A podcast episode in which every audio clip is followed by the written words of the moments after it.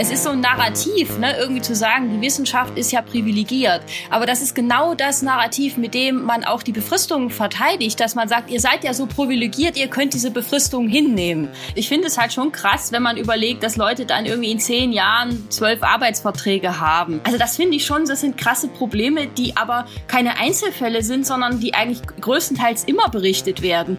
Also gute Wissenschaft braucht Freiräume der Beschäftigten, damit sie entsprechend auch äh, aussichtsreichen Forschungsthemen nachgehen können. Und das äh, bedeutet für die Wissenschaftspolitik, dass sie eben diese Freiräume auch schaffen muss, dass sie eben sicherstellen muss, dass die Leute sich nicht in diesen wettbewerblichen Verfahren aufreiben und dadurch abgelenkt werden von den Sachen, um die es eigentlich geht, nämlich sich auf Forschung und auch auf Lehre zu konzentrieren.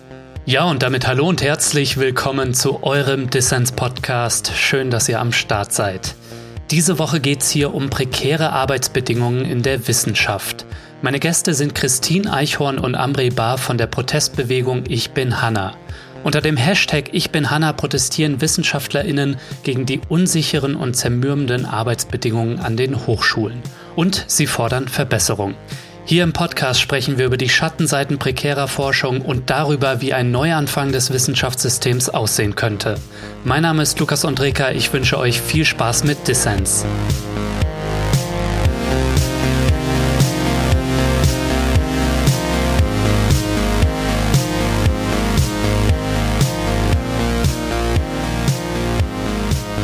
Bar, Frau Eichhorn, vielen Dank, dass Sie beim Dissens-Podcast dabei sind. Ja, hallo. Hallo. Ja, wir wollen sprechen über prekäre Arbeitsbedingungen in der Wissenschaft und die gesetzlichen Rahmenbedingungen, die das ermöglichen. Konkurrenzdruck, Stress, mangelnde soziale Absicherung, all das ist Realität an Hochschulen. Sie beide kennen den Betrieb gut und setzen sich für Verbesserungen ein. Wie schlecht sind denn die Arbeitsbedingungen an den deutschen Unis? Frau Bahr. Ja, wir haben im Moment eine Situation, in der die meisten WissenschaftlerInnen sich von einem befristeten Arbeitsvertrag zum nächsten hangeln. Das sind häufig auch kurz befristete Verträge, also es kommt auch schon mal vor, dass sie ein halbes Jahr lang sind, es sind häufig Teilzeitstellen, obwohl die Leute viel mehr arbeiten, also Vollzeit oder sogar noch mehr.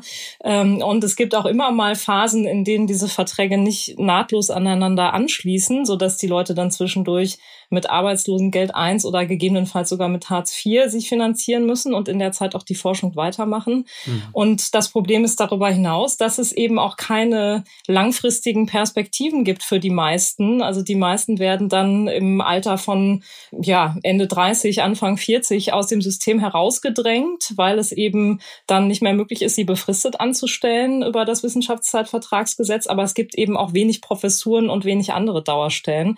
Und das führt natürlich dazu, dass das alles ziemlich wackelig ist und ziemlich prekär und eben mit vielen Nachteilen verbunden für die Beschäftigten, aber auch für die Wissenschaft selbst. Ja. Welche Auswirkungen hat das denn auf die Gesundheit und die Lebensplanung der Forschenden? Das ist ja, glaube ich, ein wichtiger Aspekt. Frau Eichhorn. Ja, also in Bezug auf die Lebensplanung ist es natürlich sehr schwierig, denn wenn man immer nur einen befristeten Vertrag hat und der vielleicht ein, zwei, drei Jahre geht und dann natürlich nicht weiß, kann man an demselben Standort bleiben oder zieht man nochmal um. Häufig ist ja so, dass die Leute dann auch pendeln. Dann ist es natürlich sehr schwierig, sich vor Ort ein Netzwerk aufzubauen, beziehungsweise wenn man umzieht, wird man wieder rausgerissen, verliert das wieder. Wir wissen ja auch aus Studien, dass in der Wissenschaft viele Frauen ungewollt auf Kinder verzichten und das ist natürlich ein Problem also man kann hier nicht wirklich gut eine Familie gründen, außer man ist dann äh, immer zwei, drei Tage in der Woche gar nicht bei dieser Familie. Mhm. Es ist schwierig vereinbar mit anderen familiären äh, Aufgaben. Also wenn man jetzt irgendwie Eltern hat, die man pflegen muss oder ähm, wenn man eigene Erkrankungen hat. Also es benachteiligt sehr, sehr viele Leute und es wirkt sich natürlich, auch dazu gibt es Studien, auf die psychische Gesundheit der Menschen aus, weil die natürlich ständig unter Druck stehen. Und das ist natürlich klar, wenn man ständig unter Druck steht und ständig leisten muss, gleich gleichzeitig ein hohes Maß an Unsicherheit hat, ist das natürlich der Nährboden für alle möglichen psychischen Krankheiten, für Burnout, Depressionen und so weiter. Was die gegenwärtige Situation ja schafft, ist das sogenannte Wissenschaftszeitvertragsgesetz. Das ist echte Mausvoll, würden die Briten, glaube ich, sagen. ja, im vergangenen Jahr, Frau Bahr und Frau Eichhorn, da sorgte ein Video des Forschungsministeriums für Aufregung. Am Beispiel der fiktiven Biologin Hanna wurden die vermeintlichen Vorzüge des sogenannten Wissenschaftszeitvertragsgesetzes angepriesen.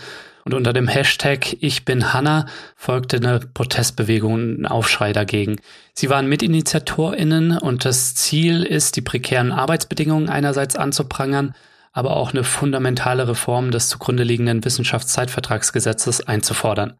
Können Sie einmal schildern, was sich seitdem getan hat und wie es mit der Protestbewegung weitergeht, Frau Bahr? Ja, vieles hat sich seitdem getan tatsächlich. Das ist sehr erfreulich. Also es war schon sehr früh so, dass wir ähm, Reaktionen erhalten haben, auch aus der Politik. Also das BMBF hat verschiedentlich geantwortet auf diese Initiative, nicht so ganz in allzu zielführender Art und Weise, kann man sagen, weil die letztlich die Argumente aus diesem Video immer nochmal wiederholt haben und sich nicht so richtig auf die Kritik eingelassen haben. Wir hatten zwei Wochen nach dem ersten Hanna-Tweet schon das Thema in einer aktuellen Stunde im Bundestag. Es ist sogar in den Koalitionsvertrag mit aufgenommen worden äh, der neuen Ampelregierung. Das heißt, wir haben es auch da mit sehr vielen Signalen aus der Politik zu tun, die zeigen, dass wir damit was angestoßen haben, was jetzt auch wirklich eine Veränderung wahrscheinlich macht. Mhm. Jetzt ist natürlich die Frage, wie das ganz konkret politisch weitergeht. Und es ist natürlich auch immer die Problematik, dass ganz unterschiedliche Beteiligte im Spiel sind. Also sprich der Bund, die Länder, die einzelnen Hochschulen oder ähm, Forschungsinstitutionen.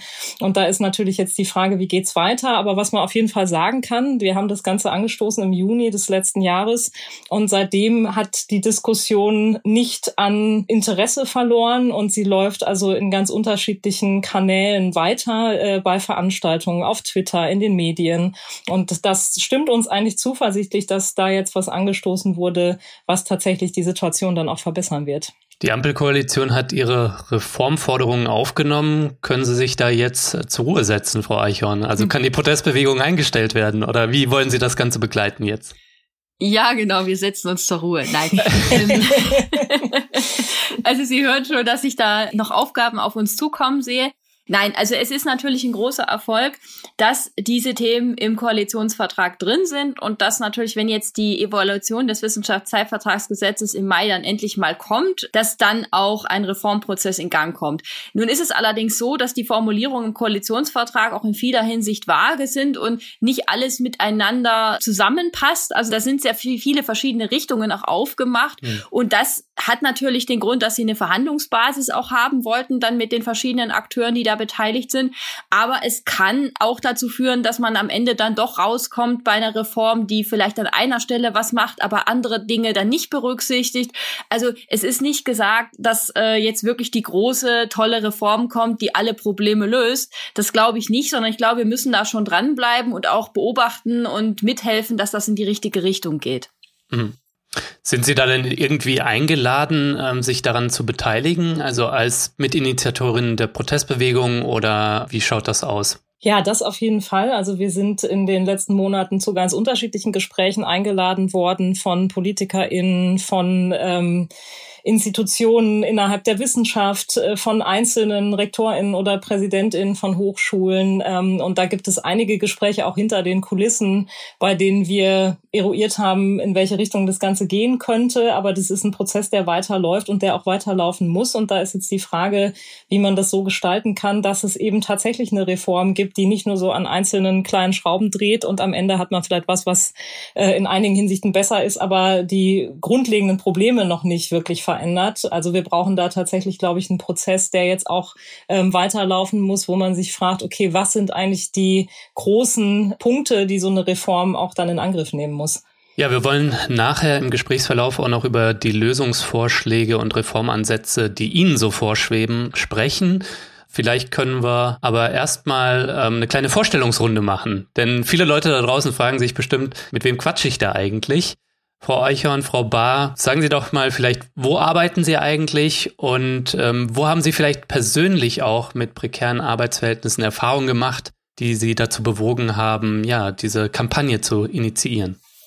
Ja, die prekären Arbeitsverhältnisse sind uns natürlich allen äh, sehr vertraut aus unserem Umfeld, aber eben auch aus eigenen Erfahrungen. Also ich bin im Moment an der Uni Stuttgart auf einer Professurvertretung und in vieler Hinsicht kann man sagen, ist mein wissenschaftlicher Werdegang ein privilegierter, aber man kann auch sehen, dass das schon ein privilegierter Lebenslauf ist, wissenschaftlich gesehen, ist natürlich auch so ein Punkt. Also ich habe damals in Kiel promoviert und war da zunächst nach ein bisschen Leerlauf auf einem Stipendium und dann ist das Stipendium übergegangen oder da habe ich dann eine halbe Stelle gehabt mit äh, relativ hohem Lehrdeputat. Hm. Und dann habe ich von dieser Stelle bin ich dann gewechselt nach Paderborn, wo ich eine volle Stelle hatte mit der Hälfte des Lehrdeputats. Also das sagt auch schon sehr viel, glaube ich. Und da hatte ich auch das Glück, dass ich dann zwei äh, Verträge hatte, die jeweils dreieinhalb beziehungsweise drei Jahre gingen. Also das ist so das, der Jackpot sozusagen.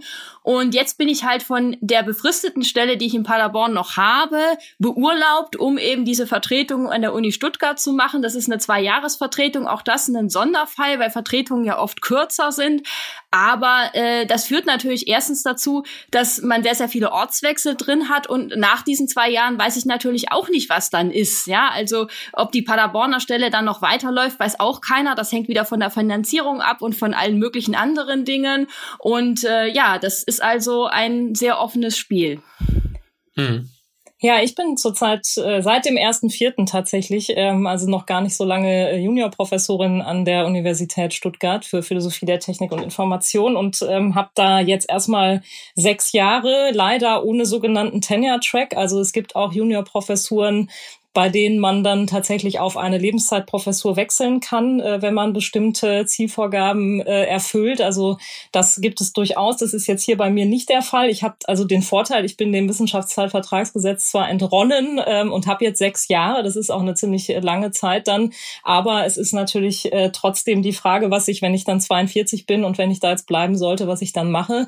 Und davor war ich tatsächlich ähm, auf zwei halben Stellen. Ich hatte in, an der Uni Düsseldorf, wo ich ich als Postdoc tätig war, zum Teil auch nur eine halbe Stelle, zum Teil dann zwei halbe Stellen gleichzeitig, hatte insgesamt seit 2017 da acht Arbeitsverträge. Also da sieht man schon, dass, äh, dass doch einige Verträge da zusammenkommen. Mhm. Und in der Promotion hatte ich erst eine halbe Stelle, dann hatte ich ein Stipendium. Das war zum Glück nur zehn Monate lang. Zum Glück sage ich deshalb, weil ich sonst nämlich meinen Arbeitslosengeld 1 Anspruch nicht mehr gehabt hätte. Und dann wäre ich direkt in Hartz IV gerutscht, als dieses Stipendium auslief, ähm, denn ich hatte die Dissertation noch nicht fertig fertig und hatte dann eben tatsächlich Arbeitslosengeld 1 in der letzten Phase und habe das ganze Ding dann fertig geschrieben mit dieser Finanzierung und konnte das auch nur in dieser Form machen, weil bei einer halben äh, Stelle ähm, da jetzt nicht so viel überbleibt, weil meine Eltern mich tatsächlich in dieser Phase auch finanziell unterstützt haben. Und daran sieht man schon, dass äh, Wissenschaft etwas ist, was man sich leisten können muss und dass es eben viele gibt, die diesen prekären Weg gar nicht erst einschlagen können. Ja, hopp oder top. Das heißt das oft in der Wissenschaft. Entweder man ergattert einen der wenigen begehrten Plätze oder man ist raus oder hat halt mit wirklich prekären Arbeitsbedingungen zu kämpfen. Und Startvorteile oder Nachteile spielen da natürlich eine Rolle und sicher auch Glück. Sie beide haben es ja im System geschafft auf gewisse Weise. Gab es aber mal in ihrer Laufbahn einen Moment, wo sie hinschmeißen wollten? Naja, also Glück äh, hatte ich auf jeden Fall und äh, wie gesagt auch diverse Startvorteile, aber der Gedanke hinzuschmeißen, den habe ich in der ganzen akademischen Laufbahn an allen möglichen Stellen immer wieder gehabt. Also ich hab, war immer wieder an dem Punkt, wo ich dachte, jetzt geht es nicht mehr, denn hm. ich meine, das hat einfach ganz konkrete Auswirkungen. Ich habe äh, jahrelange Fernbeziehungen hinter mir, Pendeleien. Ich weiß nicht, wo ich in sechs Jahren bin, vielleicht auch, ich weiß auch nicht, wo ich in zwei Jahren bin. Wenn ich mich woanders bewerbe, kann ich ja noch nochmal wieder woanders landen. Ob das dann dauerhaft ist, weiß man nicht so genau. Also man ist ja auch immer rausgerissen aus dem sozialen Umfeld, was man sich aufgebaut hat. Ich habe jetzt fünf Jahre Düsseldorf hinter mir und habe da ganz fantastische Menschen kennengelernt, die ich sehr gern habe, viele Kolleginnen und Freundinnen, wo ich jetzt auch wieder äh, weiß, mit denen kann ich nur sehr schwer den Kontakt halten, weil ich jetzt mich natürlich wieder auf den neuen Ort einstellen muss. Mhm. Und das ist tatsächlich einfach sehr belastend und eben auch die ähm, mangelnde Wertschätzung dieses Systems, die man teils erlebt und eben die ganzen Hürden, die einem aufgebaut werden von ganz unterschiedlichen Leuten. Ich kann eben aus einer sehr privilegierten Position die wahrscheinlich besser bewältigen als viele andere. Aber das gibt mir eben schon zu denken, wie das Leuten gehen muss, äh, die diese Privilegien nicht mitbringen und wie belastend das für die sein muss. Denn auch ich habe schlaflose Nächte, weil ich mich frage, ähm, wie geht das jetzt weiter in meinem Leben und ähm, habe ich dann eine sichere Finanzierung und so weiter. Also es ist schon einfach sehr, sehr belastend und das ist meiner Wissenschaft sicherlich auch nicht zuträglich gewesen in den letzten Jahren. Hm. Ja, das kann ich, glaube ich, auch nicht, nicht toppen, ähm, ähm, weil ich glaube, ich bin da durchaus noch äh, privilegierter, weil ich wirklich relativ souverän oder, oder stabil mit diesen Sachen umgehe. Aber was ich eben immer wieder beobachte, ist, dass ich diese Fälle in meinem Umfeld habe. Ja, also, dass die Leute sich eigentlich da zu Tode arbeiten und dass man die dann irgendwie mit Mühe und Not irgendwie mal von der Arbeit wegziehen muss und dass die gar nicht mehr merken, äh, dass sie eigentlich zugrunde gehen an diesem System. Also da habe ich schon ziemlich harte Fälle auch gehabt in meinem Umfeld und mhm. da versucht dann irgendwie das, das äh, zu kitten. Und das ist auch der Grund, warum ich mich für diese, äh, für die Verbesserung der Arbeitsbedingungen überhaupt in diesem System einsetze, weil ich einfach nicht möchte, dass das äh, so weitergeht. Also ich, ich will einfach da die Situation der Leute um mich herum verbessern. Ich komme damit klar, aber ich möchte, dass es anderen nicht, äh, dass es auch andere nicht belastet. Das ist einfach wichtig. Das ist mir ein persönliches Anliegen, das irgendwie da, da was zu tun, weil ich gerade die Ressourcen habe, mich dann auch dafür einzusetzen. Sie haben jetzt gerade eine Streitschrift gemeinsam in Buchform veröffentlicht mit dem Titel Hashtag Ich bin Hanna, prekäre Wissenschaft in Deutschland. Ja, lassen Sie uns vielleicht einmal über dieses besagte Wissenschaftszeitvertragsgesetz sprechen. Also dass Befristung, Teilzeit, Perspektivlosigkeit, die damit verbunden ist und Stress, Unsicherheit dass das alles ein Problem ist, ähm, das ist klar und das ist ja auch, fügt sich ja in der Wissenschaft dieser Trend in einen gesamtgesellschaftlichen Trend der Prekar Prekarisierung ein. Aber wie genau das mit dem Wissenschaftszeitvertragsgesetz zusammenhängt, das muss man, glaube ich, ein bisschen erläutern. Also, was ist dieses Gesetz? Seit wann gibt es das? Und was sind die größten Probleme aus Ihrer Sicht? Also man muss sagen, es hängt mit dem Wissenschaftszeitvertragsgesetz zusammen, aber eben nicht nur. Dazu sage ich gleich noch was, aber ich beantworte erstmal Ihre Frage, was das eigentlich ist. Also das ist ein Sonderbefristungsrecht für die Wissenschaft. Es ist ja so, dass man im allgemeinen Arbeitsrecht eigentlich nur so ein bis zwei Jahre befristen kann und dann muss man die Leute unbefristet einstellen, weil ja das unbefristete Arbeitsverhältnis auch der Regelfall sein soll. Mhm. Und in der Wissenschaft gibt es seit eben 2007 ein Sonderbefristungsrecht, das es erlaubt, wesentlich größer zu befristen Fristen und zwar immer mit dem Argument der Qualifikation. Also weil die Leute sich an den Hochschulen qualifizieren, soll man eben zu diesem Zweck die befristet einstellen können. Das heißt auf der einen Seite klassische Promotionszeit, das sind sechs Jahre, da hat man also sechs Jahre zur Verfügung, die man die Leute befristet beschäftigen kann. Und auf der anderen Seite nochmal sechs Jahre für die Zeit nach der Promotion. Da werden dann also so Qualifikationsarbeiten geschrieben wie eine Habilitation oder eben auch andere Sachen, die als Habilitationsäquivalent anerkannt werden. Dass ich das jetzt hier schon so sage, zeigt, dass gerade in dieser zweiten Phase der Qualifikationsbegriff sehr, sehr vage ist. Und das wiederum führt dazu, erstes Problem, dass man überhaupt nicht so genau weiß, auf welcher Basis hier befristet werden kann, beziehungsweise die Hochschulen denken sich natürlich auch alle möglichen Dinge aus als Qualifikationsgrund, was eigentlich keine Qualifikationsgründe sind, in dem Sinne, wie der Gesetzgeber das mal gemeint hat. Das heißt also auch irgendwie Lehrerfahrung sammeln ist dann auf einmal ein Qualifikationsgrund, obwohl das natürlich einfach nur normale Arbeit ist, wo man natürlich auch was dazu lernt. Ja, also auch ein Tischler, der irgendwie etwas baut, lernt bei jedem Projekt, dass er macht, was dazu. Deswegen ist es aber keine Qualifikation. Ne? Mhm. Also das ist das erste Problem, dieser unklare Qualifikationsbegriff. Das andere Problem ist, dass durch diese zwölf Jahre Befristung, die dann auch nochmal ausgeweitet werden können durch alle möglichen Sonderregelungen, wenn man zum Beispiel Kinder hat, ja, dann kann man auch noch ein bisschen länger befristet werden. Und da gab es jetzt mit Corona eine Verlängerungsmöglichkeit. Also das führt dazu, dass Leute eigentlich über einen sehr, sehr langen Zeitraum befristet beschäftigt werden können und dann eben genau in dieser Situation sind, dass sie nicht wissen, wie lang läuft mein nächster Vertrag, kriege ich überhaupt wieder einen neuen Vertrag und so weiter. Also sie sind sehr, sehr lange in dieser Unsicherheit und in dieser Abhängigkeit. Mhm. Gleichzeitig dann aber durch die Befristungsobergrenze, die das Wissenschaftszeitvertragsgesetz setzt, irgendwann ist halt Schluss, irgendwann ist es für die Hochschulen nicht mehr rechtssicher möglich, weiter zu befristen und dann gehen sie das Risiko halt nicht mehr ein. Und wenn sie dann Angst haben, dass die Leute sich auf Entfristung einklagen können, dann wird eben kein neuer Vertrag mehr ausgestellt. Und wenn man dann keine unbefristete Stelle hat, die ja, wo es nicht viele gibt oder keine Professur, dann ist man halt Mitte 40 raus und darf sich irgendwo anders als Berufsanfänger neu orientieren. Und das ist so in der, im Kern das Problem des Wissenschaftszeitvertragsgesetzes vielleicht erstmal. Wie viele Menschen in der Wissenschaft betrifft das denn? Weil klar, in der Wissenschaft ist es wie in anderen gesellschaftlichen Bereichen, gibt irgendwie Berufseinsteiger, irgendwo Leute in der Mitte und natürlich auch Leute, die auf sehr gut bezahlten Stellen, Professuren zum Beispiel sitzen. Ne? Also wer sind eigentlich die Hannas und wie viele? Ja, im Vergleich zu anderen Bereichen ist in der Wissenschaft tatsächlich das Phänomen, dass es so eine Art Up-or-Out-Prinzip gibt. Also, dass man entweder Chef oder Chefin wird oder man fliegt aus dem System raus. Hm. Und äh, wenn man sich jetzt mal anguckt, wie viele das betrifft, das ist schon ziemlich erschreckend. Also 92 Prozent der WissenschaftlerInnen ohne Professur unter 45 Jahren sind befristet angestellt. Das ist also ein ganz großer Teil der Wissenschaft, hm. für die dann auch klar ist, dass, ähm, wie Christine Eichhorn das gerade beschrieben hat, sie nach diesen zwölf Jahren einfach gucken müssen, wo sie bleiben bleiben. Und wenn es dann nicht weitergeht, weil sie nicht eine der ganz wenigen Professuren ergattern, äh, dann müssen sie sich eben neu orientieren. Und das gilt eben für sehr, sehr viele Leute. Und man muss eben sagen, das ist nicht nur für diejenigen ein Problem, die da jetzt quasi auf dieser wackeligen beruflichen Situation jahrelang ausharren, äh, sondern es ist natürlich auch für das System ein Problem, weil wenn die Leute dann da rausfliegen, dann nehmen die ja ihre ganze Expertise mit. Also das, was sie dann an Qualifikationen, an Weiterqualifikationen, mhm. ähm, an Fähigkeiten, an Wissen erworben haben, das geht dem System dann auch unwiederbringlich verloren und dann fängt man von vorne an und setzt eben wieder neue Leute auf diese Schiene, die dann äh, über viele Jahre sich von einem Vertrag zum nächsten hangeln und das ist natürlich auch ein völlig ineffizienter Umgang mit Ressourcen. Okay, also das Narrativ, dass die Wissenschaft privilegiert sei im Vergleich zu anderen Bereichen, das ist aus Ihrer Sicht falsch. Ne?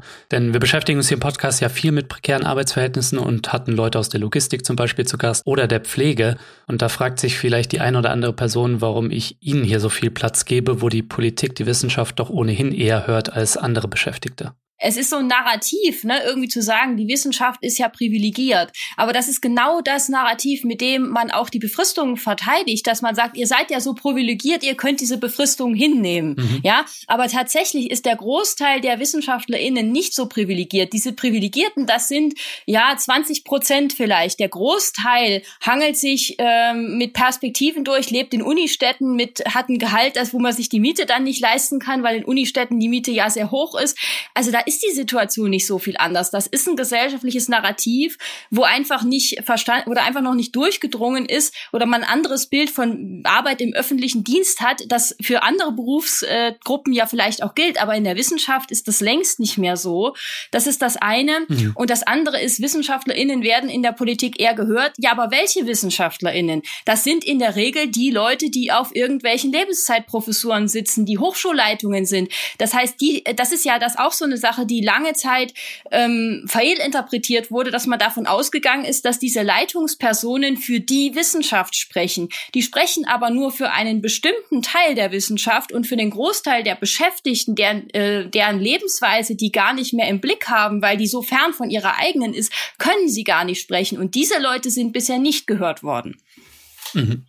Und generell kann man sagen, dass prekäre Arbeitsverhältnisse natürlich immer zu beanstanden sind, egal in welchem Bereich wir sie finden. Also das steht für mich außer Frage. Und mir scheint es wichtig zu sein, dass wir eine Diskussion darüber anstoßen, was Mindeststandards sind für Arbeitsverhältnisse. Also dass wir für alle Bereiche darüber sprechen, wie die Arbeitsverhältnisse sein sollten. Also natürlich kann man dann immer vergleichen und es gibt sicherlich auch Bereiche, in denen es äh, sehr prekär zugeht, wo ähm, es wirklich geboten ist, ähm, sich da zu engagieren und entsprechend ähm, zu versuchen, das äh, zu ändern. Äh, das sind natürlich nicht die Bereiche, in denen wir eine Expertise haben. Also wir gucken natürlich auf die, den Bereich Wissenschaft, aus dem wir kommen, ähm, weil wir den gut kennen.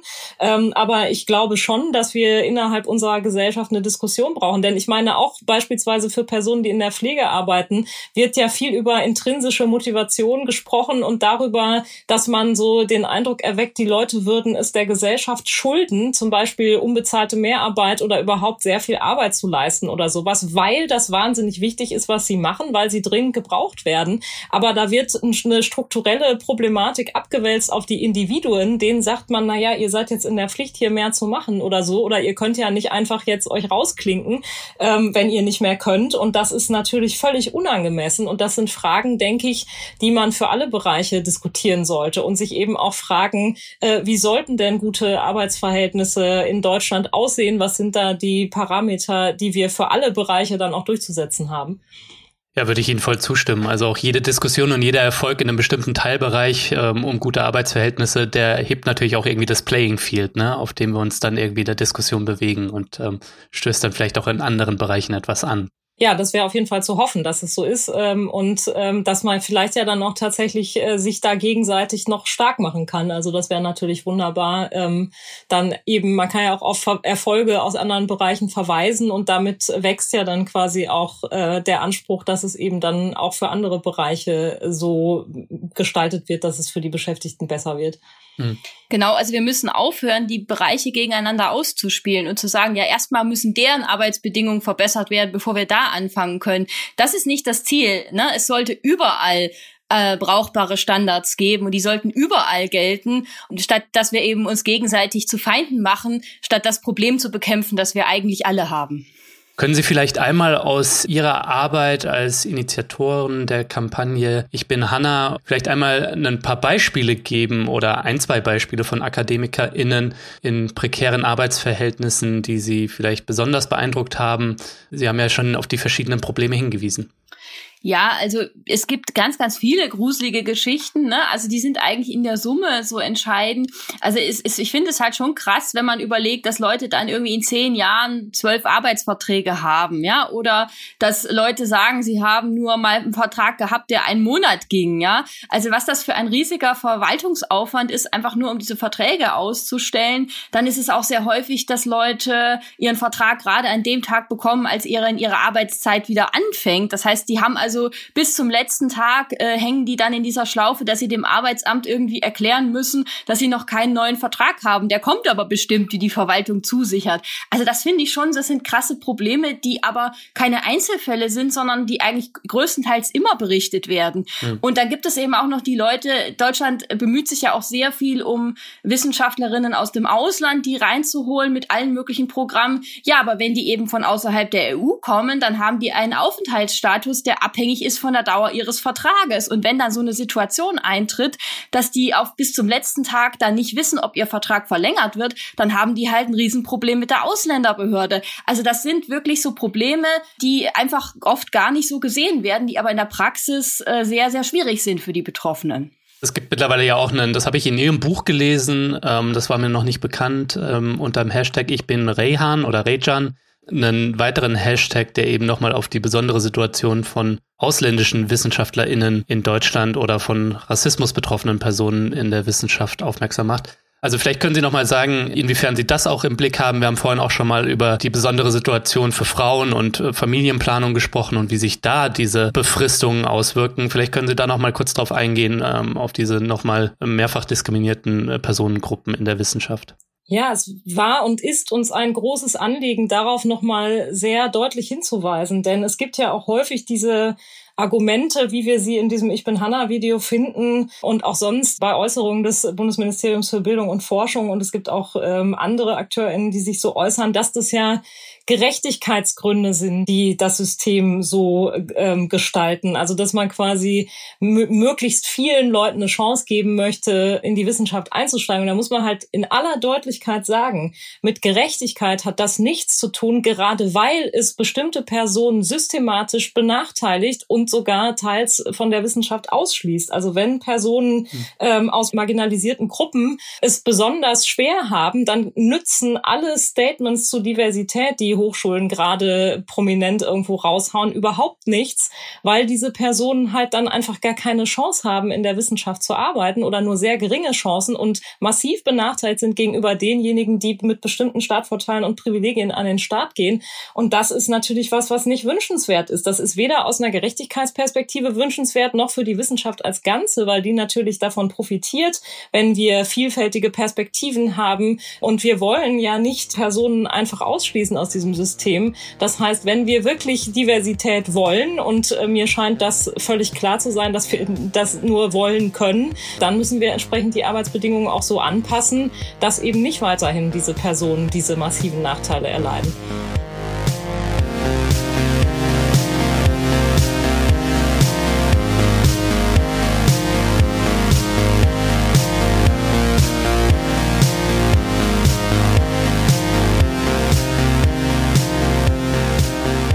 Leute, Zeit für ein kleines Dankeschön an all meine Fördermitglieder, denn mehr als 940 Menschen supporten Dissens monatlich. Ohne euch könnte ich das hier nicht machen. Danke euch dafür. Wenn dir dieser Podcast hier gefällt und du noch nicht dabei bist, dann werde doch jetzt ebenfalls Fördermitglied.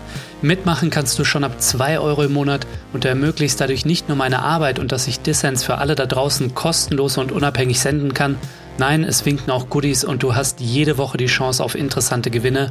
Dieses Mal verlose ich den Sammelband Ich bin Hanna, prekäre Wissenschaft in Deutschland. Alle Infos zum Buch und dazu, wie du bei Dissens mitmachen kannst, gibt's natürlich in den Show Notes und auf dissenspodcast.de.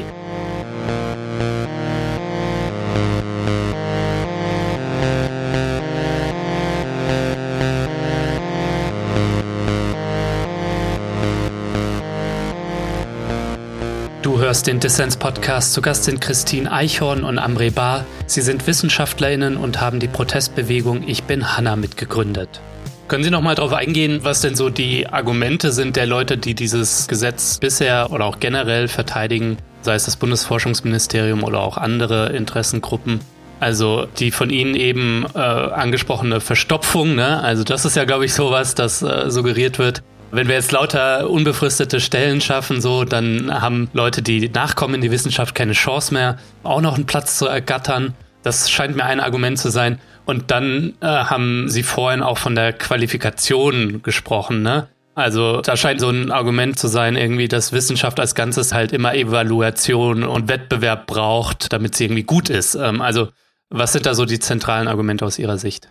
Ja, also das zentrale Argument ist das Verstopfungsargument, würde ich sagen, weil auch wenn die Leute das Wort Verstopfung nicht in den Mund nehmen, weil wir das jetzt so ein bisschen gepusht haben, ne, sind die Argumente, die dahinter stehen, doch genau die gleichen, nämlich dass man sagt, wir können ja nicht alle Leute entfristen oder wir können das jetzt machen, aber dann ist natürlich für die nächsten 15, 20 Jahre niemand mehr da, der irgendwie eine Chance auf Qualifizierung hat. Ja, die armen Leute, die können sich nicht mehr qualifizieren, traurig, ne? Aber das Problem an der Sache ist eben, dass man, wenn man unterstellt, dass Fluktuation die einzige Voraussetzung für Innovation ist, dann hat man natürlich eine ständige Personalrotation. Das ist aber natürlich nicht gut, weil ähm, wir wissen das ja, wir sehen ja die Auswirkungen. Wir sehen, dass Studierende keine Ansprechpartner mehr haben, dass wenn die Hausarbeiten und Abschlussarbeiten schreiben wollen, die Leute ihre Verträge nicht mehr haben, die sind dann nicht mehr da. Wir sehen, dass äh, Geräte angeschafft werden und dann das Personal fehlt, weil das kompetente Personal, das diese Geräte bedienen kann, diese hochspezialisierten, teuren Geräte, äh, das ist dann einfach nicht mehr da. Das ist nicht weiter beschäftigt worden. Wir sehen, dass irgendwelche Websites und Plattformen aufgebaut werden, die dann nicht mehr weiterlaufen, weil die Finanzierung ausgelaufen ist und, und, und. Also das ist ja nicht nur eine Frage des Personals, sondern das ganze Wissenschaftssystem ist im Moment auf kurzfristige Projekte ausgerichtet. Also dass man hier wieder ein Projekt hat, da wieder irgendwas anwirbt, also alle möglichen Dinge aufbaut, aber es ist kaum was langfristig finanziert. Ja, das ist langweilig, ne? Genau, daraus kann man keine Pressemitteilungen machen. Aber genau das ist, was wir bräuchten. Natürlich brauchen wir ein gewisses Maß an Fluktuation, das würde ich auch sagen. Aber die Gefahr ist, glaube ich, wirklich, dann vor lauter Angst vor Verstopfung so viel Abführmittel zu nehmen, dass man dann Durchfall bekommt. Und ich glaube, das ist das Problem, das wir jetzt haben. Ja, und ich meine, die Chancen, die dann da propagiert werden, also jeder soll mal die Chance haben, sich zu qualifizieren. Also das kann man für die Promotionsphase sicherlich noch diskutieren. Das ist ja auch nie eine Forderung gewesen von uns uns, dass man jetzt die Promovierenden entfristet. Das ist völlig klar, dass das eine Phase ist, wo die Stellen eben noch äh, befristet sind. Allerdings sollten sie dann auch bitte so lange befristet sein, dass man seine Arbeit auch fertig kriegt in der Zeit. Aber für die Phase danach sieht das Ganze ja noch mal ein bisschen anders aus. Und da kann man sich ja fragen, was ist denn das für ein Begriff der Chance, wenn ich sage, naja, alle Leute sollen mal die Chance haben, bis zum Alter von Anfang 40 oder sowas prekär beschäftigt zu sein und dann gezwungen werden, sich irgendwo was anderes zu suchen. Also das hat ja mit Chance auch nichts zu tun. Insofern insofern ist dieses ganze Argument wirklich ein bisschen sonderbar und nicht besonders überzeugend.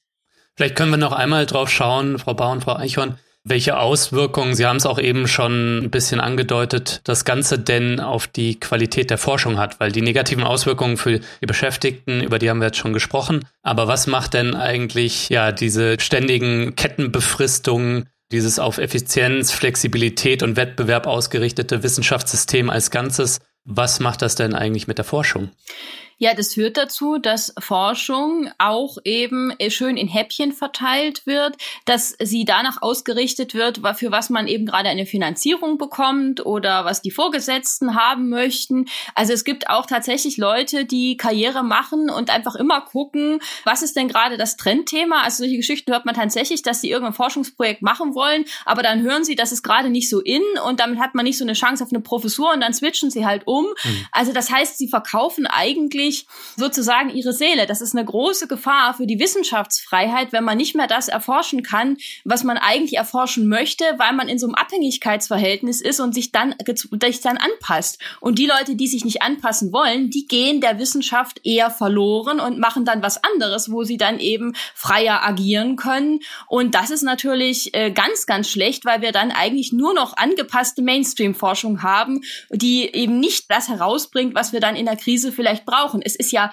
eine Fehleinschätzung zu glauben, wir könnten vorher sehen, was irgendwie nützliche Forschung ist. Ja, wir wissen jetzt schon, was wir in zehn Jahren brauchen. Das wissen wir natürlich nicht, weil die Welt sich ständig verändert. Wir brauchen also offene Grundlagenforschung, dass die Leute einfach verschiedene Dinge machen. Und auch wenn die jetzt noch nicht nützlich wirken, äh, können die ja in zehn Jahren total wichtig sein. Und deswegen ähm, ist es ganz wichtig, dass wir Forschung eben umstellen, sodass Leute mit einer Perspektive forschen können, frei forschen können, wie es das Grundgesetz ja eigentlich auch vorsieht. Hm. Ja, und dafür braucht es vor allen Dingen auch eine sichere Finanzierung, weil im Moment ist das Spiel das folgende, also ich kann das auch aus meiner eigenen Erfahrung berichten, wenn man seine Finanzierung sichern möchte, also sowohl ganz konkret im Sinne von, ich brauche jetzt dringend eine Stelle, als auch so mittelfristig mit Blick auf Professuren, dann muss man halt Drittmittel einwerben, also sprich äh, projektförmige Mittel von unterschiedlichen Förderinstitutionen, der Deutschen Forschungsgemeinschaft, Stiftungen und so weiter. Und wenn man mit dieser Einwerbung von Drittmitteln beschäftigt ist, sprich wenn man so Anträge schreibt, ähm, die sind extrem aufwendig, dann hat man natürlich in der Zeit weder für Forschung noch für Lehre irgendwas gemacht. Das heißt, wir sind alle lustig damit beschäftigt, einen Antrag nach dem nächsten zu schreiben und versuchen, unsere Forschung zu finanzieren, indem wir irgendwelche Fantasien über mögliche Forschung entwickeln. Ähm, aber die eigentliche Forschung findet dann gar nicht statt. Und bei Bewilligungsquoten, wie sie aktuell aussehen, die sind extrem gering, muss man eben auch sagen, die meisten Antragsbemühungen sind für die Tonne. Und das ist natürlich auch so ein Problem, dass ich dann gar nicht dazu komme, meinen eigentlichen Job zu machen in der Forschung und der Lehre, weil ich die ganze Zeit damit beschäftigt bin, mich um eine Finanzierung zu bemühen. Und das ist eben noch zusätzlich zum Wissenschaftszeitvertragsgesetz ein weiterer Faktor, dass die Grundfinanzierung der Hochschulen dermaßen desolat ist, dass alle darauf angewiesen sind, dann zusätzliche Mittel einzuwerben. Und auch das wäre ein Punkt, wo man ansetzen müsste, um das System langfristig zu verbessern. Hm. Jetzt scheint es mir so, dass es neben diesem, ja, man könnte ja die Ökonomisierung der Wissenschaft in den vergangenen Jahrzehnten nennen oder manch einer würde wahrscheinlich auch Neoliberalisierung sagen, wie auch in anderen gesellschaftlichen Bereichen, dass daneben aber auch immer noch ein System existiert, was eher sehr hierarchisch, feudal ist, ja, wo irgendwie ähm, es viel auf persönliche Connection auch ankommt und viel Abhängigkeitsverhältnis zu Professoren, Professorinnen besteht und so. Also muss man bei Reformen nicht auch schauen, dass man nicht zurück in so etwas kippt oder wie haben Sie das auf dem Schirm? Wir können nicht dahin zurückkippen, weil das ja wirklich gestärkt worden ist durch diese Reformentwicklung. Also diese ganze Flexibilisierung und dieses ganze Wettbewerbsbestreben hat ja nur sehr punktuell wirklich zu mehr Mitbestimmung und mehr, ja, weniger Hierarchie geführt, sondern im Gegenteil, man kann eigentlich sehen, dass diese Instrumente genutzt worden sind, vielleicht sogar eingeführt worden sind, um eben die, ja, die Machtpositionen der wenigen zu sichern und zu stärken. Also das ist eigentlich, wenn man sich die Entwicklung anguckt, hm. das Wissenschaftszeitvertragsgesetz von 2007 ist ja nur der Anfang. Das Ganze geht ja zurück auf eine Entwicklung aus den 70er und 80er Jahren. Und wenn man sich das anschaut, also gerade diese Studie, die Ariane Lehndertz für die Max-Planck-Gesellschaft gemacht hat, da kann man ja wirklich sehen, wie sukzessive die Befristung aufgebaut ist, um die Macht der Direktoren zu stärken. Also diese Hierarchien sind nicht nicht nur alt, die sind auch jetzt durch das aktuelle System gestärkt. Und insofern gehört natürlich neben der Schaffung von Perspektiven auch ein Abbau von Hierarchien und letzten Endes eine Überholung der gesamten Personalstruktur in der Wissenschaft dazu. Bevor wir mal auf Lösungsvorschläge und Reformansätze schauen, hätte mich noch interessiert, ähm, wenn wir in andere Länder schauen, sei es im europäischen Ausland oder auch im weiteren Ausland, Gibt es da denn Beispiele, wo es besser läuft? Also jetzt mit Blick auf ja, die Anstellungsverhältnisse, die Arbeitsverhältnisse Mit Blick vielleicht auch darauf, dass diese Ökonomisierung von Wissenschaft, Flexibilisierung von Wissenschaft in den letzten Jahrzehnten auch wieder ein bisschen zurückgedreht wurde. Also wo schauen Sie da hin, wenn Sie sich ähm, inspirieren lassen? Naja, was man schon feststellen kann, ist, dass einige Leute tatsächlich auch ins Ausland gehen, weil eben dieses Wissenschaftszeitvertragsgesetz mit seiner Höchstbefristungsobergrenze natürlich auch dazu führt, dass wenn die Leute hier in Deutschland nichts finden, dass sie dann einfach woanders hingehen. Ähm, also das ist schon mal ein Indikator dafür, dass es sich lohnt, ins Ausland zu schauen. Was wir jetzt eigentlich brauchen, ist eine systematische Auswertung Bewertung von Stärken und sicherlich auch von Schwächen von anderen Systemen. Also die sind natürlich auch alle komplex, da spielen ganz unterschiedliche Faktoren mit rein. Aber äh, das lohnt sich sicherlich, sich das anzugucken. Ähm, und ich meine, man kann ja auch nicht nur ins Ausland gucken, sondern man kann eben auch in andere Bereiche gucken, ähm, also andere Berufsfelder letztlich. Denn auch das ist ja ein Problem. Die Leute wandern dann nicht nur ins Ausland ab und sind da in der Wissenschaft tätig, sondern die ähm, suchen sich sonst auch was außerhalb der Wissenschaft. Mhm. Da sehen wir auch ähm, unter anderem auf Twitter jetzt immer wieder nach Nachrichten von Leuten, die sagen, uns reicht es hier mit dieser Wissenschaft. Und es gibt auch viele, die sagen, eigentlich wollte ich gerne promovieren, aber unter diesen Umständen lasse ich mich da gar nicht erst drauf ein. Und die gehen natürlich dann in andere Bereiche rein. Und da kann man sich ja durchaus auch mal angucken, wie die funktionieren. Denn ich meine zum Beispiel diese Idee von Innovation setzt personelle Fluktuation voraus. Das ist ja eine Idee, die schon sehr speziell für das Wissenschaftssystem ist und da auch nicht überzeugend. Wir haben ehrlich gesagt bis heute auch keinen einzigen empirischen Beleg dafür gesehen, dass das so ist. Also das wird immer behauptet, behauptet, aber niemand hat uns mal vorgelegt, äh, dass es dazu irgendeine Erhebung gibt, die das auch wirklich zeigen kann. Und da würde ich denken, das wären eben zwei Aufgaben jetzt auch für die Debatte, dass man sich dann nochmal systematisch darum kümmert, wie sieht es eigentlich äh, in anderen Ländern, aber auch in anderen Bereichen aus, was können wir von da lernen und wie kann man das auf die Wissenschaft übertragen. Mhm. Ich glaube auch das Kernproblem ist einfach, dass die Wissenschaft als Arbeitsmarkt als besonders wahrgenommen wird. Ne? Da gab es mhm. ja diese schöne Formulierung von Frau Karliczek, ne? ähm, der, wo sie sagte, dass die, in Wissenschaft gibt es ein Sonderbefristungsrecht, weil die Wissenschaft besonders ist. Ja, danke. Aber warum ist denn die Wissenschaft so besonders? Ja, also das ist ja eine Behauptung, die letzten Endes doch genutzt wird, um die Arbeitsbedingungen in der Wissenschaft nicht verbessern zu müssen. Einfach zu sagen, ja, ihr seid ja was Besonderes, für euch gelten die ganzen Standards aus dem sonstigen Arbeitsrecht Recht nicht und damit sind wir fertig. Also das ist doch ein Framing, das man sehr stark hinterfragen muss. Ja, Frau Bahr und Frau Eichhorn, lassen Sie uns einmal ähm, auf Ihre Ideen für eine Verbesserung der Situation schauen, auf Lösungsvorschläge und Reformansätze. Fangen wir mal mit dem Wissenschaftszeitvertragsgesetz an. Wie ließe sich da denn die Arbeitsbedingungen von Beschäftigten in der Wissenschaft verbessern? Was wären da konkret die wichtigsten aus Ihrer Sicht Schritte, die ja die rot-grün-gelbe Bundesregierung gehen müsste und ähm, Sie werden den ganzen Prozess ja begleiten?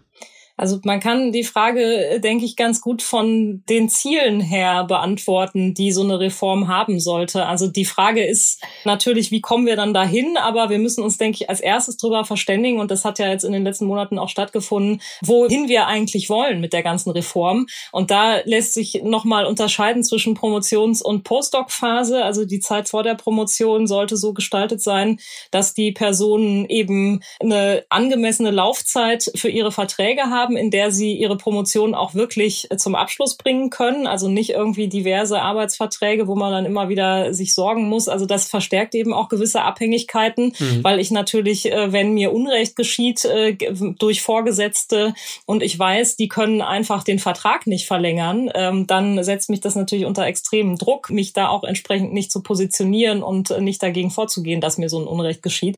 Also das ist für diese Promotionsphase, denke ich, entscheidend. Und für die Postdoc-Phase ist es wichtig, dass wir einfach mehr Dauerstellen, mehr äh, unbefristete Perspektiven schaffen und das ganze mhm. System auch weniger von der Professur her denken. Im Moment ist in Deutschland immer noch so der Fokus auf der Professur und dieses sogenannte Lehrstuhlprinzip, wo die Professorin oder eigentlich im Zweifel dann doch eher der Professor, sind ja häufig noch äh, Männer, wo die halt quasi als sogenannte Ausstattung irgendwelche Mitarbeitenden ähm, um sich versammeln oder unter sich versammeln, sollte man vielleicht besser sagen.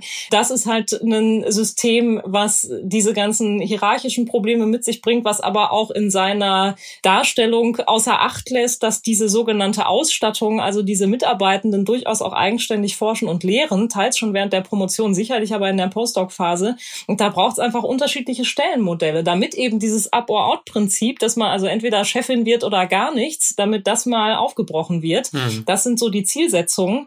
Und das kann man über das Wissenschaftszeitvertragsgesetz für die Promotionsphase sicher so regeln, dass man diesen Qualifikationsbegriff mal äh, klarstellt und deutlich macht. Da geht es wirklich nicht darum, irgendwie ein Kapitel der Dissertation zu schreiben, sondern die ganze Arbeit. Das muss gewährleistet sein.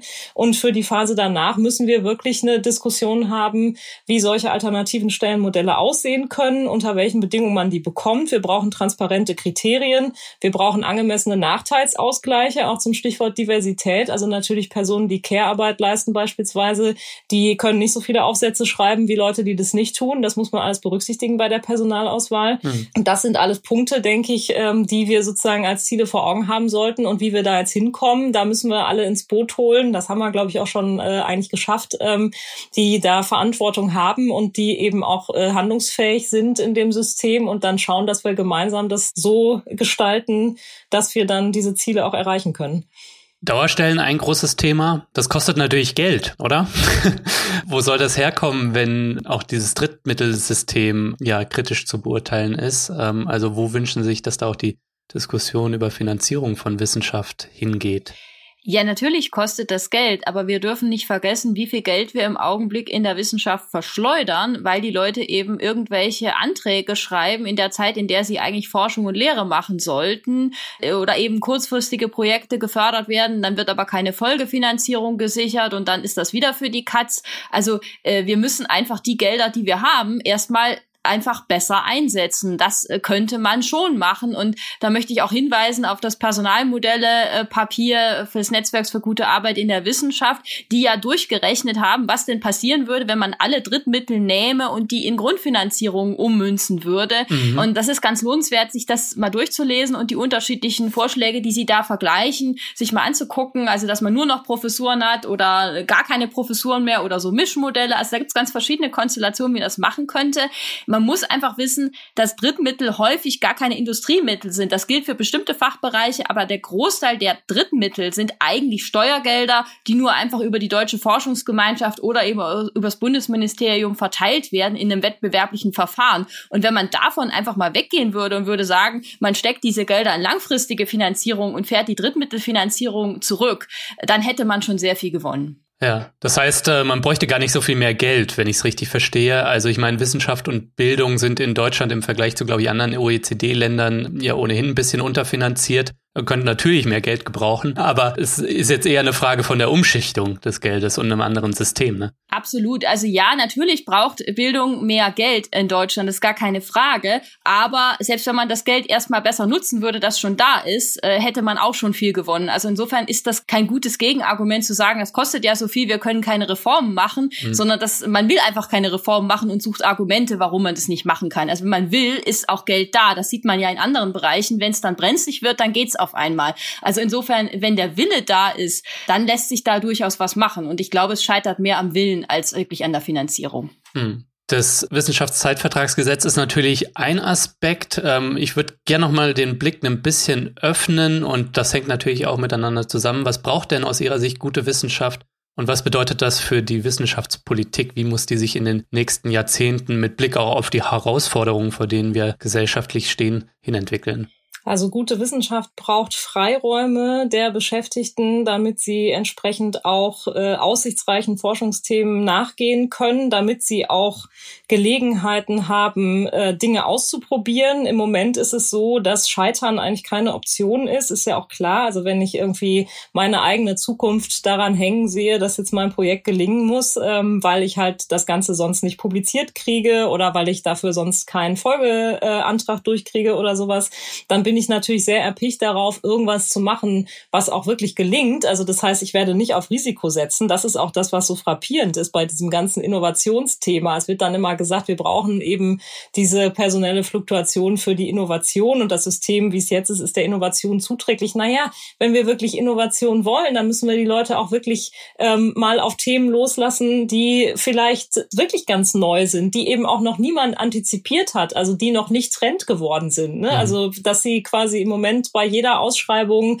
ähm, so Themen wie Nachhaltigkeit oder KI äh, bedienen müssen. Das ist sicherlich ähm, nicht völlig verkehrt, weil das wichtige Themen sind. Aber wir wissen ja wirklich gar nicht, was zukünftig relevant wird. Das hat Christine Eichhorn ja eben auch schon gesagt. Und damit wir eben da Freiräume schaffen, braucht es einfach eine Sicherheit der Beschäftigten, damit sie auch den Kopf frei haben ähm, und die Möglichkeiten haben, wirklich mal den Themen nachzugehen, die sie für aussichtsreich halten. Denn wir müssen ja auch sehen, das sind diejenigen, die ExpertInnen für ihre Bereiche sind. Die sehen dann schon, okay, das könnte jetzt was sein, was sich lohnt zu verfolgen. Und das äh, bedeutet für die Wissenschaftspolitik, dass sie eben diese Freiräume auch schaffen muss, dass sie eben sicherstellen muss, dass es eine auskömmliche Finanzierung der Hochschulen gibt und dass die Leute sich nicht in diesen wettbewerblichen Verfahren aufreiben und dadurch abgelenkt werden von den Sachen, um die es eigentlich geht, nämlich sich auf Forschung und auch auf Lehre zu konzentrieren. Jetzt haben wir ja schon darüber gesprochen, dass die Bundesregierung eine Reform angekündigt hat und Sie haben auch gesagt, Sie wollen das kritisch begleiten als Einzelperson, aber auch als äh, Ich bin Hanna Bewegung. Vielleicht können Sie einmal sagen, welche positiven und negativen Szenarien Sie denn für möglich halten mit Blick jetzt auf diese konkrete Reformbestrebung. Puh, das ist äh, nicht so ganz einfach. also ich fange mal mit dem positiven Szenario an. Also im Idealfall gelingt es der Bundesbildungsministerin, die Länder an einen Tisch zu kriegen und mit denen eine Gesamtreform anzustoßen, die wirklich alle Aspekte berücksichtigt. Mhm. Aber da gehört wirklich sehr viel dazu. Da gehört also dazu einerseits, dass man das Kapazitätsrecht äh, reformiert, was bei den Ländern liegt, was darüber entscheidet, wie viele Studierende aufgenommen werden müssen. Und das hat dann auch wieder zu, auf eine, ähm, Einfluss darauf, wie viele viele, wie viel Lehrpersonal man überhaupt anstellen kann. Das würde die Betreuungsquoten verbessern, wenn man das hinbekäme.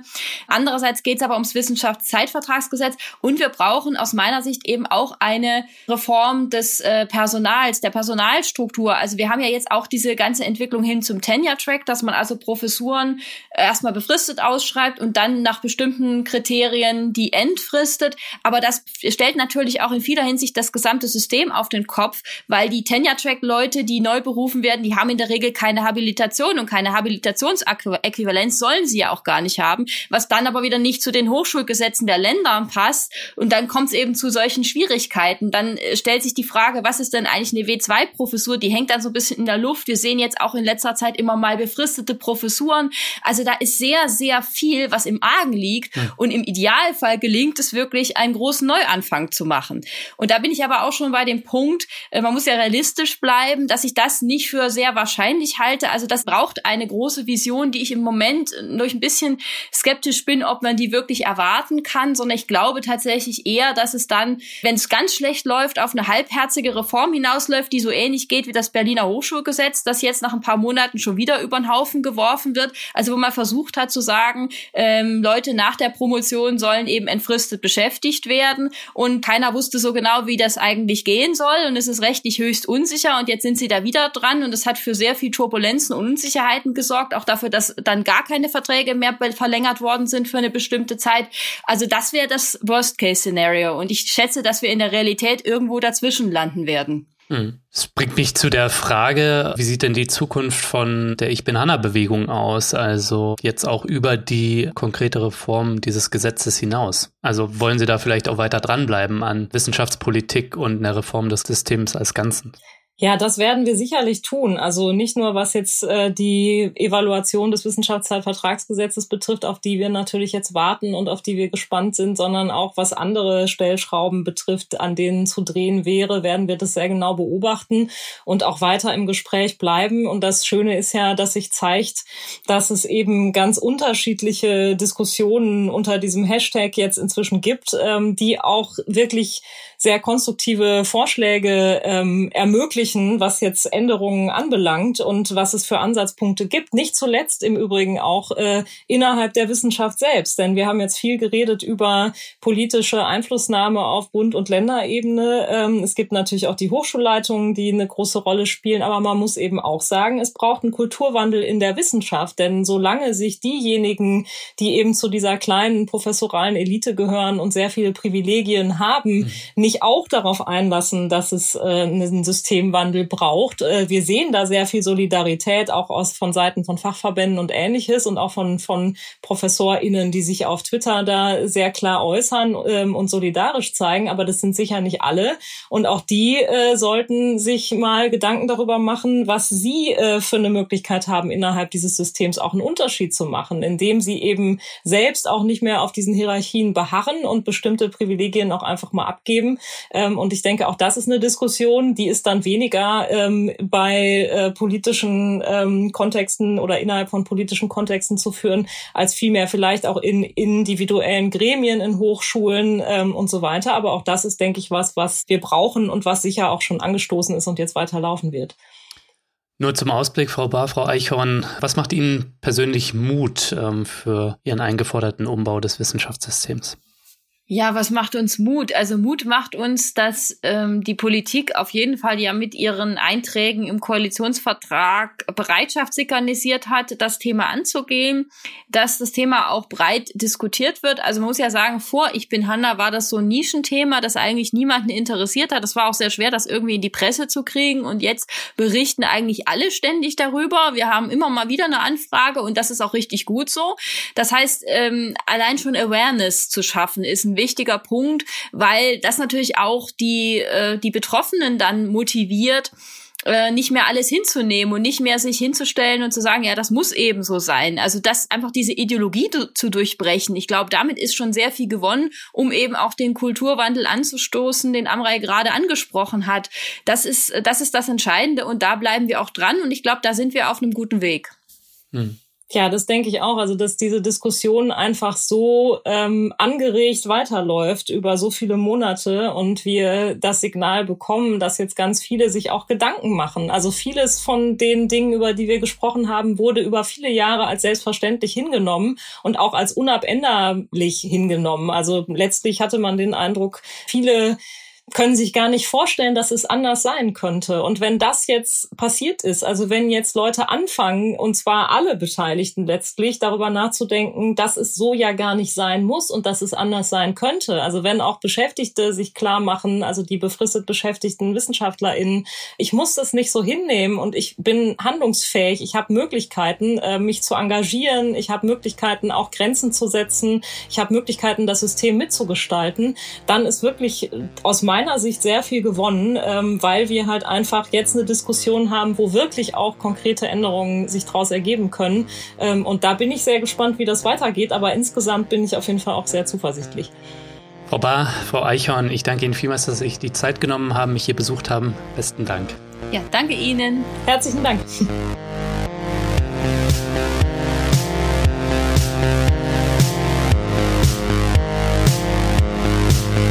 Ja, das war der Dissens-Podcast für diese Woche. Schön, dass ihr alle dabei wart. Zu Gast war Christine Eichhorn und Amri Bar. Sie sind WissenschaftlerInnen und haben die Protestbewegung Ich bin Hanna mitgegründet.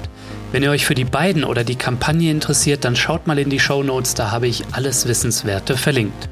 Außerdem verlose ich unter allen Fördermitgliedern des Podcasts ein Exemplar von Ich bin Hanna, prekäre Wissenschaft in Deutschland. Ein Sammelband zum Thema, den Amri Bar und Christine Eichhorn mit herausgegeben haben. Wenn ihr also noch nicht am Start seid, dann schließt doch jetzt eine Fördermitgliedschaft ab. Nur durch den Support meiner Fördermitglieder kann ich Dissens für alle Leute da draußen kostenlos senden. So, das war's dann auch von mir soweit. Bleibt nur noch zu sagen, danke euch fürs Zuhören und bis zum nächsten Mal.